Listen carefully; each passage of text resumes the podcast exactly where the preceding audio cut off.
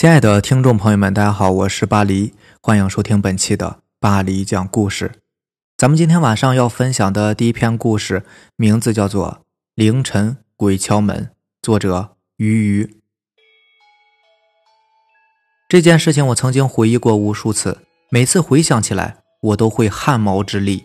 对于这件事情，我不知道该写什么题目，我也没有什么文笔，因为事情是从凌晨的敲门声开始的。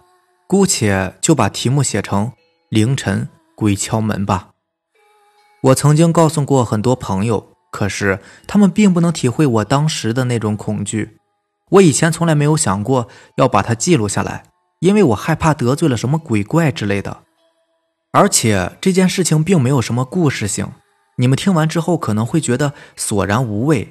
但是这件事确实压抑了我很长时间，我想要公之于众。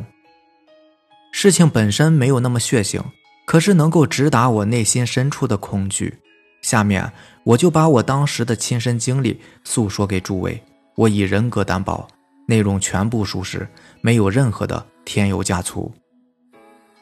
这大概是十年前的事情了。我家是在农村的，当时我正在读中学。那年夏天，学校放暑假，每天的事情就是陪着小伙伴到处玩耍。暑假作业上一个字也没有写。这几天总是乌云密布的，每天晚上我都可以听到窗外狂风呼啸和枯树枝断裂的声音，偶尔还能够听到院子里面的塑料盆被风吹得滚来滚去。我躲在被窝里，却感觉非常的温馨温暖。我感受不到外面冷冽的风，觉得很安全。我躲在属于自己的被窝里，安然入睡。睡了一会儿，我突然醒了过来，窗外的风依然在呼啸，窗户上没有玻璃，只钉了一张塑料薄膜，用来遮挡风雨的。塑料薄膜被风吹得呼啦作响，只有细微的风从空隙里面灌进来。眼睛穿过昏暗，房上的木头大梁隐约可见，我甚至可以看到房顶角落里的蜘蛛网。我沉浸在黑暗中。此时大概是凌晨时分，大门外突然响起了敲门声。我家的大门呢是用木头做的，没有上油漆。敲了几下之后，有一个女人在大门外说话了。她说：“文豪妈，你快出来呀！看你儿子把我儿子打成什么样了。”我看不到门外的人是谁，可能是邻居吧。但是凌晨来敲我家的门，我总觉得有点不对劲儿。我产生了一种感觉，我感觉到大门外有一个三十来岁的女人，旁边还站着一个七八岁的小男孩。我冒出了冷汗，我把被子裹得紧紧的，只露出来一个头。冷汗把我的身体浸湿了，滑腻腻的。突然，我妈在旁边的屋子里边说话了：“大晚上的，你吓唬谁呢？赶紧滚！”平时我妈的脾气很和蔼，跟别人说话总是笑脸相迎的。此时说出这样的话，我感觉门外的绝对不是人，最起码不是正常人。我妈被吵醒了，我也就没有那么紧张了。有妈妈抵挡着，我什么也不怕。伴随着妈妈的声音，我又一次安然的入睡了。一直到了公鸡打鸣，天色放亮，我才醒了过来。昨天的事情呢，我还是历历在目的。本打算在吃早饭的时候跟我妈说说这件事情的。可是小孩子的我呢，存不住事儿，忘记说了。吃完早饭，我就急匆匆的跑出去疯玩了。第二天晚上，风吹得更大了，我家院子里的槐树的树梢都快碰到地面了，狂风怒吼，整个村子都是一片的尘土。我躺在床上，很快就睡着了。正当我熟睡的时候，被一些杂乱的声音吵醒。我听到院子里的水缸倒地碎裂的声音。还有呼呼的风声，那个水缸是我们家吃水用的。爸爸在水缸的底部呢安装了一个水龙头。明天我爸肯定很生气吧？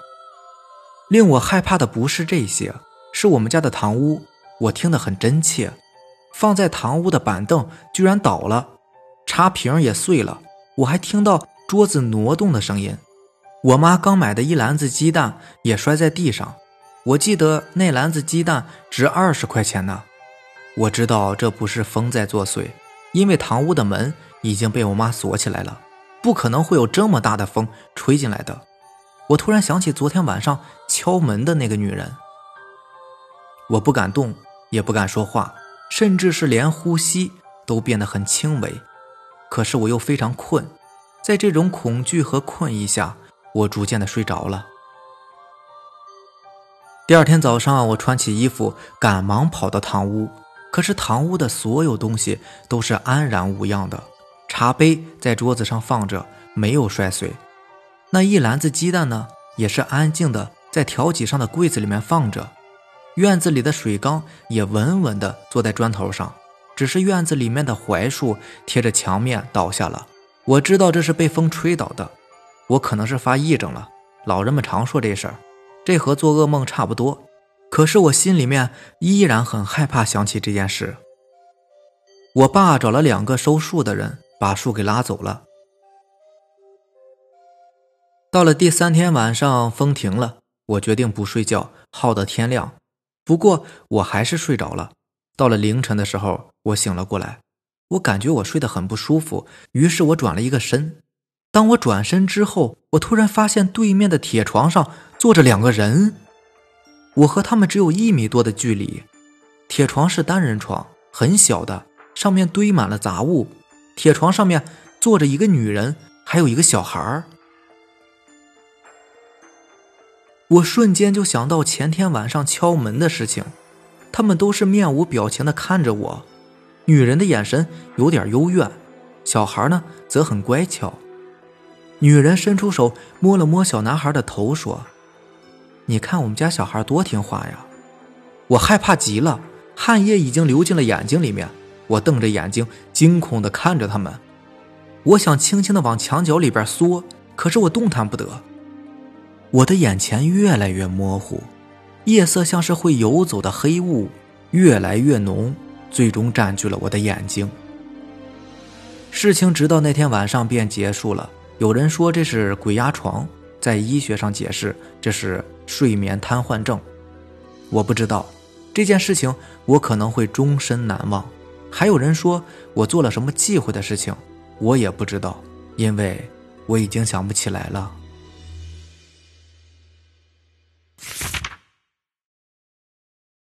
凄厉的歌声，作者暗夜冥王。小的时候呢，我很喜欢听鬼故事，有事儿没事儿就会跑到隔壁的李大爷家听李大爷给我讲故事。李大爷呢，今年七十多岁了，每每都会给我讲他听过的或者是亲身经历的事情。大多数故事听完呢，我都会很害怕，但是我还是喜欢听。久而久之的，我也相信鬼神之说。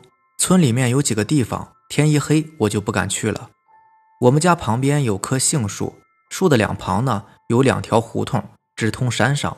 进胡同两三米处都有拐角。每当天一黑，我经过那里的时候，都会加快脚步，低着头，不敢去看那两条胡同，生怕有什么东西从拐角里边冒出来。记得是初三那年，有天晚上两点多钟，突然肚子有些不舒服，然后我便跑去上厕所了。农村的厕所就是那种在园子里面挖个坑。我们家住在村子的最顶端，园子刚好对着对面的山上，对面山上是没有人家的，都是我们村的农用地，也有村子里的人去世以后葬在山上的。我刚解决完肚子，正打算要回去的时候，就听见对面山上有铁链来回被拖动的声音，哐哐哐的声音，从山的这边走到山的那面，不一会儿，从山上传来一个女人的声音。像是在唱歌，具体唱什么我也听不太清楚。我当时真的很害怕，但是因为距离离得远，又因为是在自己家里，一时好奇，就继续蹲在墙角里听。听了有一分钟，突然铁链拖动的声音越来越大，女人的歌声也越来越近了，像是往山下走来。我吓得直发抖，想拔腿就跑，却发现腿竟然坐麻了。声音越来越近，眼看着就要下山了，我的腿终于能动了，起身便往屋里跑。可是我还没有跑出菜园子，就听到女人凄惨的歌声已经到了杏树那里了。虽然我没敢看，但是我能够感觉到她就站在那里，一动不动的盯着我。我疯了一般的跑回屋里，整夜都没敢合眼。第二天，我把这件事情告诉了李大爷。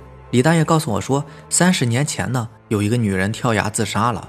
按照我们那里的说法，自杀之人怨气极大，害怕他出来害人，于是，在下葬的时候就拿铁链把他的腿绑在了一起。那个女人就葬在对面的山上。好了，这就是咱们今天晚上的故事了。然后在节目最后呢，再来分享一个咱们听友发来的故事。啊。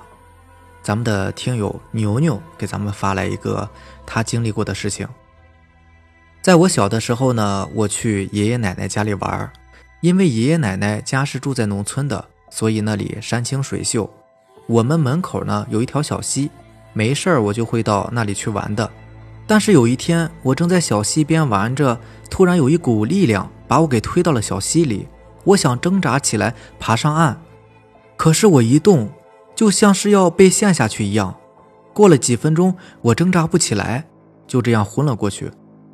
等我醒来的时候，已经是黄昏了。我发现我居然在岸上，我不知道我是怎么上的岸，我很好奇，于是便朝小溪里面看了一眼。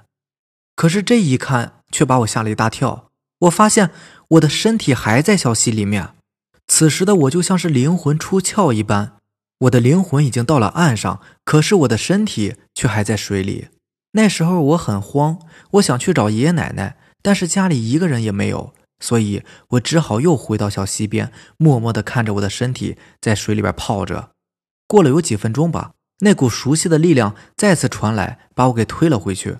等我再次醒来的时候，我发现我还是在小溪里面，但是爷爷奶奶发现了我，然后就把我拉了回来，还说我不听话。